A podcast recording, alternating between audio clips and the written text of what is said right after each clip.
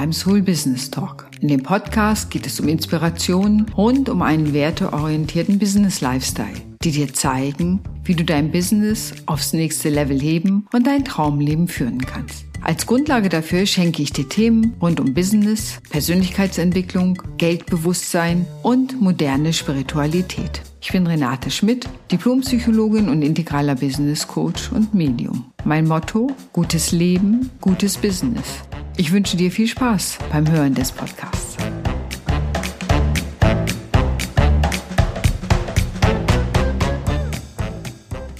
Moin und wie schön, dass du heute wieder dabei bist.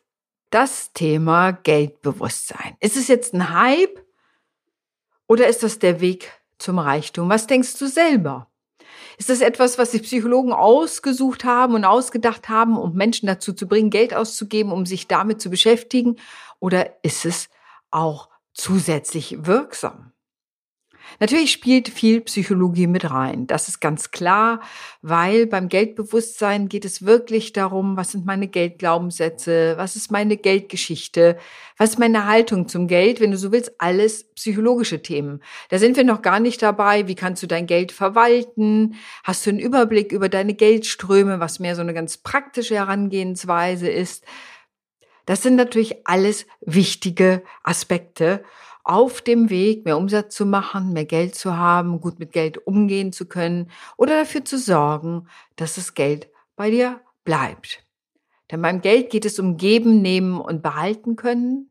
Und wenn diese drei Dinge im Gleichgewicht sind, dann bist du schon eine der glücklichen Menschen, weil es dir gelingt, die Balance des Geldes herzustellen. Manche Leute geben zu viel Geld aus, andere geben gar nichts aus und investieren nicht so gerne.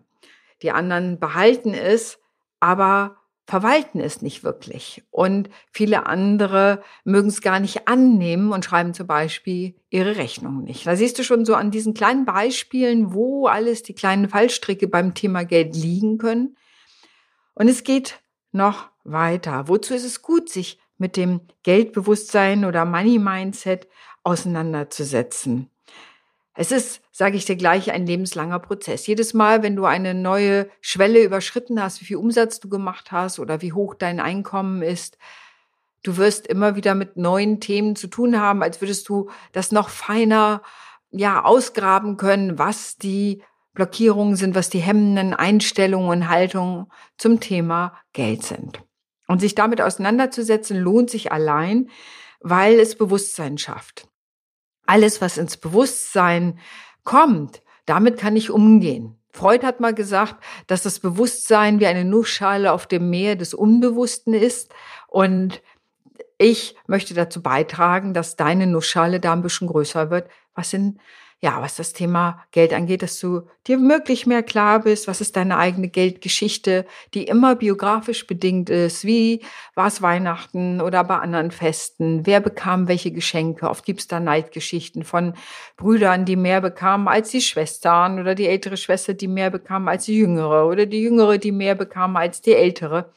Und daraus haben wir selber schon ja, Haltungen und Glaubenssätze entwickelt, was das bedeutet. Ich bin es nicht wert oder das Geld gehört nur den Männern oder ähm, man muss nur klein und süß sein, nur dann kriegt man Geld und also du ahnst nicht, was für Themen da hinterliegen können. Und das ist ganz gut, da Bewusstsein zu schaffen und sich mit auseinanderzusetzen, um sich selber der eigenen biografischen ja, Wurzeln klar zu werden zum Thema Geld und dann eben auch wahrnehmen zu können, okay, wo sind vielleicht auch meine Fallstricke oder wo sind die mentalen ja, Blockaden oder wo biege ich einfach schlichtweg falsch ab, weil ich mit dieser Vorannahme daran gehe, dass es mit dem Geld so ist und so und nicht anders. Es gibt Familien, die haben den Geldglaubenssatz, äh, wir können Geld bleibt einfach nicht bei uns. Ja, wir lieben uns alle, aber Geld bleibt nicht bei uns und so weiter. Und das kann man sich angucken. Warum eigentlich nicht? Kann jemand da nicht mit Geld umgehen? Muss es schnell wieder raus, weil es mit Schuld besetzt ist? Also es ist sehr, sehr vielschichtig. Und ich sage immer, wenn du dein Geldglaubenssatz bei Google findest, dann ist es garantiert nicht deiner, weil aus meiner Erfahrung als Psychologin ist es viel differenzierter, diffiziler, äh, deinen so einen ganz persönlichen Geldglaubenssatz rauszubekommen, um was es da wirklich geht. Also das erste ist Bewusstsein schaffen. Und das ist nicht immer ganz einfach und rührt natürlich auch an schmerzhafte Wunden. Oh ja, da fühle ich mich benachteiligt oder bin ich übers Ohr gehauen worden oder über den Tisch gezogen worden. Es gibt viele dieser Geschichten ähm, oder die Scham, wenn nicht genug Geld da war und ähm, bestimmte Kleidung nicht gekauft werden konnte, die aber gerade in war und so weiter und so weiter.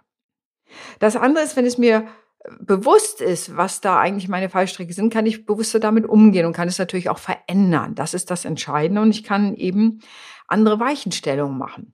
Wenn mir Dinge bewusst sind, Glaubenssätze, Haltungen, Geschichten, dann kann ich mich neu orientieren, kann eine neue Haltung gewinnen und mit einer neuen Haltung kann ich eben auch wieder anders handeln, habe ich anderen Handlungsspielraum. Und ähm, es ist immer ganz wichtig, sozusagen auch sich klar zu machen, dass der Kontostand selber nur Spiegel der Vergangenheit ist. Also äh, du kannst deinen Kontostand nicht in die Zukunft ähm, fortsetzen, zu sagen, das ist immer überzogen, das wird immer so sein oder es ist immer plus minus null, das wird immer so sein, weil immer wieder Rechnungen reinkommen, ähm, sondern es kann in Zukunft ganz anders aussehen, wenn du dich veränderst. Also wenn du dich mit dir auseinandersetzt, mit deiner Haltung zum Geld, mit deinen Glaubenssätzen, deiner Geldgeschichte, natürlich auch mit deinem Geldarchetypen, welches ist deiner, was sind so die Stärken? Und die Achillesferse des Archetypen und dich damit auseinandersetzt um dann von dort aus bewusster handeln zu können. Und das führt eben zur Veränderung, denn alles, was ich wahrnehmen kann, damit kann ich umgehen. Und das verändert auch das Selbstverständnis beim Thema Geld. Wer bin ich? Ja, wer bin ich auch als reicher Mensch? Also manche Menschen mögen sich das gar nicht denken, reich. Nein, ich werde sowieso nicht reich sein. Oder wenn ich reich bin, dann gehöre ich ja zu den feinen Pinkeln, zu denen will ich nicht gehören oder gehöre zu den Bonzen und äh, was ich da alles für Sätze schon gehört habe und natürlich auch selber kenne. Oder ich muss mich plötzlich anders kleiden. Das war tatsächlich einer meiner Dinge, äh, die ich hatte, als es um das Thema Reichtum ging, als ich selber anfing, mich mit dem Thema Geldbewusstsein auseinanderzusetzen, dass ich dachte, wenn ich reich bin, dann muss ich ja ganz andere Kleidung tragen als die, die ich jetzt trage. Und muss dann immer bei, und jetzt kannst du irgendein Markenlabel äh, nennen, das dir in den Kopf geht, muss dann immer da kaufen, muss diese Dinge tragen, die mir ehrlich gesagt zum Teil gar nicht gefallen hatten. Das war für mich so, oh, wieso das? Und da ist ja, muss dir vorstellen, ich kann nicht, ne, wenn ich reicher bin, muss ich eine andere Kleidung tragen, dann kann ich nicht mehr das tragen, was ich jetzt trage, sondern muss viel deutlicher nach außen zeigen über werthaltige Kleidung, dass ich mehr Geld habe. Und auch das ist ja ein Geldglaubenssatz. Ist das wirklich so? Ja, wenn mein Status sehr hoch wäre, wäre das wahrscheinlich dienlich für diesen Status. Und vielleicht in bestimmten Kreisen ist das auch immer noch dienlich zu zeigen, dass man auch Geld hat. Und äh, ich lebe in Hamburg. Da ist es schon an bestimmten Kreisen schick, äh, den Anzugärmel etwas zu lüpfen und die Uhr am Handgelenk zu zeigen, die mal eben 100.000 Euro gekostet hat. Also das gibt es natürlich auch. Meine Vorstellung war, ich müsste all das dann tun. Und das sprach aber im Grunde gegen meine Werte. Es ist mir nicht so wichtig. Ich finde das schick. Ich finde manche Sachen sehr schön, ästhetisch. Ja, also alles, was so Schönheit, Ästhetik angeht, das bespricht äh, oder spricht mehr ein, zahlt mehr auf meine Werte ein, spricht mich mehr an. Und dann würde ich wahrscheinlich eher in der Richtung gehen, oh, ich kann mir jetzt schöne Sachen kaufen, aber nicht dieses Label, was so einen Status hat. Und dann merkst du, auch Werte spielen total beim Thema Geld mit rein. Also für mich war das wirklich einer der Punkte, muss ich mich ja anders kleiden oder muss jetzt immer mega Make-up tragen oder all diese Dinge, die dann plötzlich aufkommen, was man denkt, also welches innere Bild man von reichen Menschen hat, wie man denn zu sein hat. Und das ist nur ein ganz kleines Beispiel von vielen anderen, mit denen ich mich auseinandergesetzt habe. Natürlich auch, wer verdient Geld? Ja, gab es eine schöne Übung zu, die ich dir einen anderen mal gerne verrate. Also, das heißt, sich selber damit auseinanderzusetzen, was sind so die Hemmnisse oder die Vorstellung vom Thema Reichtum und Geld, das lohnt sich auf jeden Fall, weil ich damit natürlich wieder andere Handlungsoptionen habe, mich anders entscheiden kann, wie ich mal wegen bei der Kleidung meinen eigenen Stil entwickelt habe und habe und ja, beibehalte, auch weil ich mich einfach schlichtweg wohl damit fühle und ich muss niemand anders beeindrucken, dass ich irgendein Designer-Label trage. Und äh, wenn du die wirklich reichen und vermögenden Menschen anguckst, wenn sie nicht gerade auf einer Gala rumstehen, äh, dann sind sie tatsächlich oft auch eher ja, sozusagen down to earth, also gar nicht so sehr überkandidelt irgendwelche Sachen zu tragen. Da sagt man so, neuer und alter Reichtum unterscheidet sich da auch nochmal. Aber das ist gar nicht mehr so sehr das Thema. Woher das kommt mit der Kleidung und all dem, ist übrigens, weil man versuchte, sozusagen als ähm, ja, als sozusagen das Bürgertum reich wurde durch die Industrialisierung, da versuchte man wie Königs zu sein. Die Könige waren die einzigen, die Adligen waren die einzigen, die irgendwie Kapital hatten, die Geld hatten, das natürlich in Form von Kleidern und all diesen ganzen Sachen auch zeigten. Und als das Bürgertum erstarkte durch die Industrialisierung, da wollte man sein wie Königs. Also wollte sein wie Könige und hat natürlich auch Kleidung, Schmuck, Pelze, Autos, all diese ganzen Sachen in irgendeiner Weise waren plötzlich Statussymbole, weil man sozusagen damit deutlich machte, wir können sein wie der Adel. Das hat sich natürlich auch verändert, die Werthaltigkeit dessen, sozusagen, was sind heute Statussymbole? Und heute ist es wahrscheinlich eher ein Statussymbol, dass man äh, Digital Nomad ist, anstatt zu sagen, ich habe einen Pelzmantel an. Äh, neben dem, dass äh, das ja auch ne, immer eine Frage der Ethik ist, ob man heute überhaupt noch einen Pelzmantel tragen wollte. Ja, und ähm, so, das nur so am Rande. Also, das Thema Money Mindset oder Geldbewusstsein lohnt sich immer wieder, sich auseinanderzusetzen, egal auf welcher Einkommensstufe du bist, welchen Umsatz du hast, weil es kommen immer wieder neue ja, Vorstellungen auf, die du ahnst gar nicht, was sich da alles, ich sag mal, auch ausgraben lässt.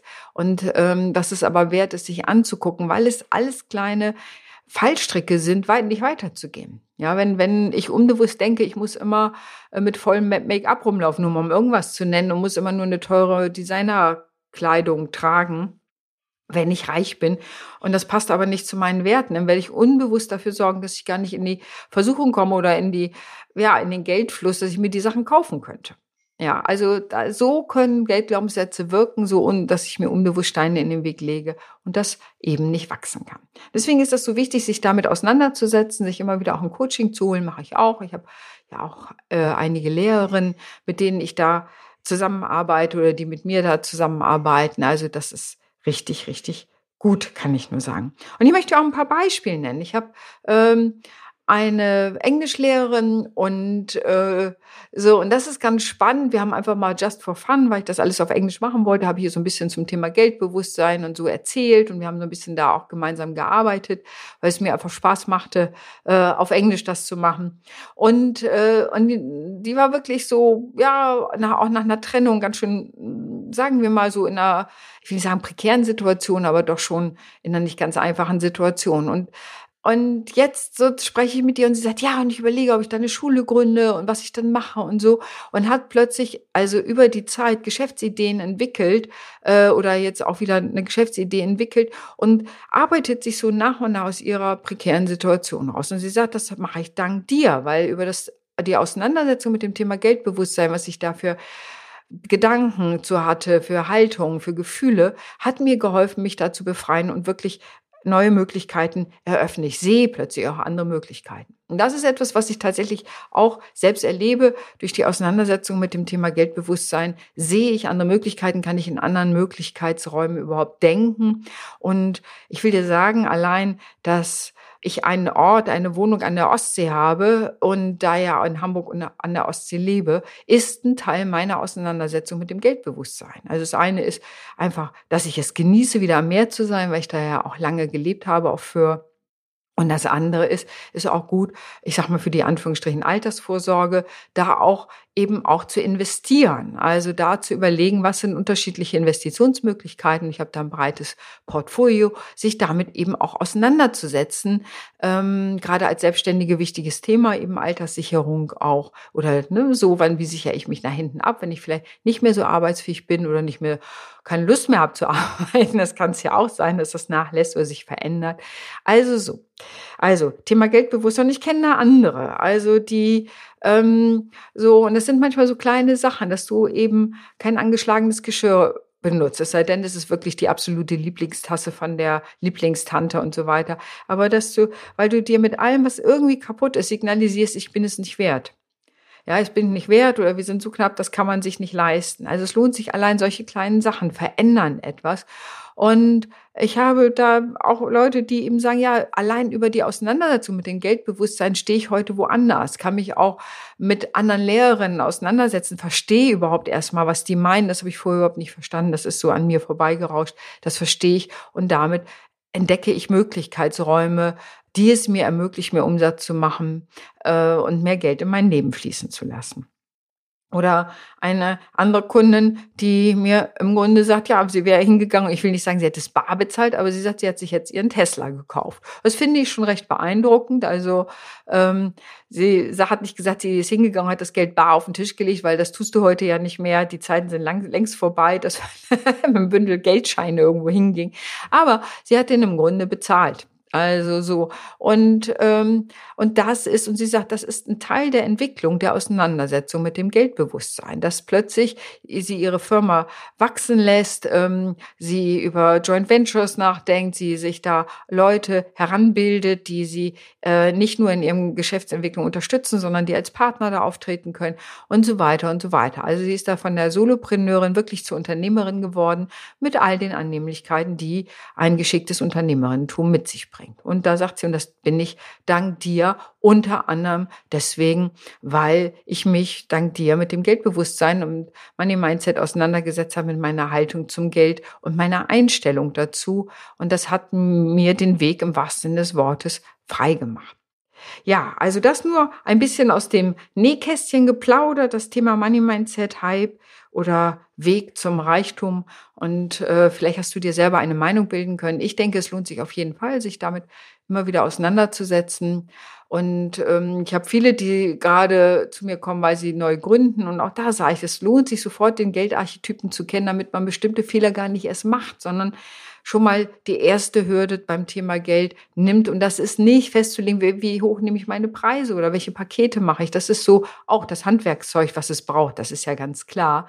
Hm, dass es auch solides Handwerkszeug braucht. Wie bilde ich ein Business? Also wie baue ich ein Business auf? Das ist die andere Seite. Aber die psychologische Dimension ist eben auch entscheidend, damit ich mich nicht selber von vornherein da ja, behindere oder mir Steine in den Weg lege, von denen ich noch nicht mal wiss, weiß, dass ich sie mir in den Weg lege, sondern irgendwie immer nur darüber stolpere. In diesem Sinne, damit auch dein Weg frei wird und dass du das Leben führen kannst, was du dir wirklich wünschst. Dafür stehe ich. Ich finde, das ist wunderbar, weil es einfach innere und äußere Freiräume gibt. Und aus diesem Freiraum sind wir aus meiner Meinung ja viel mehr in der Lage, auch für die Welt und für den Nächsten etwas zu tun, als wenn wir sozusagen aus lauter Not uns nur mit uns beschäftigen und gucken, aus dieser Not herauszukommen. Also die Auseinandersetzung mit dem Geldbewusstsein, um es kurz zu sagen, mit dem Money Mindset, führt zur Freiheit und führt zum, äh, zur Eröffnung von Möglichkeitsräumen. Und ich persönlich finde das zauberhaft. Ich bin gespannt, wie du es findest. Wenn du mehr darüber wissen willst, buch dir doch einfach mal ein Kennenlerngespräch bei mir. Den Link findest du in den Show Notes. In diesem Sinne wünsche ich dir einen fantastischen Tag.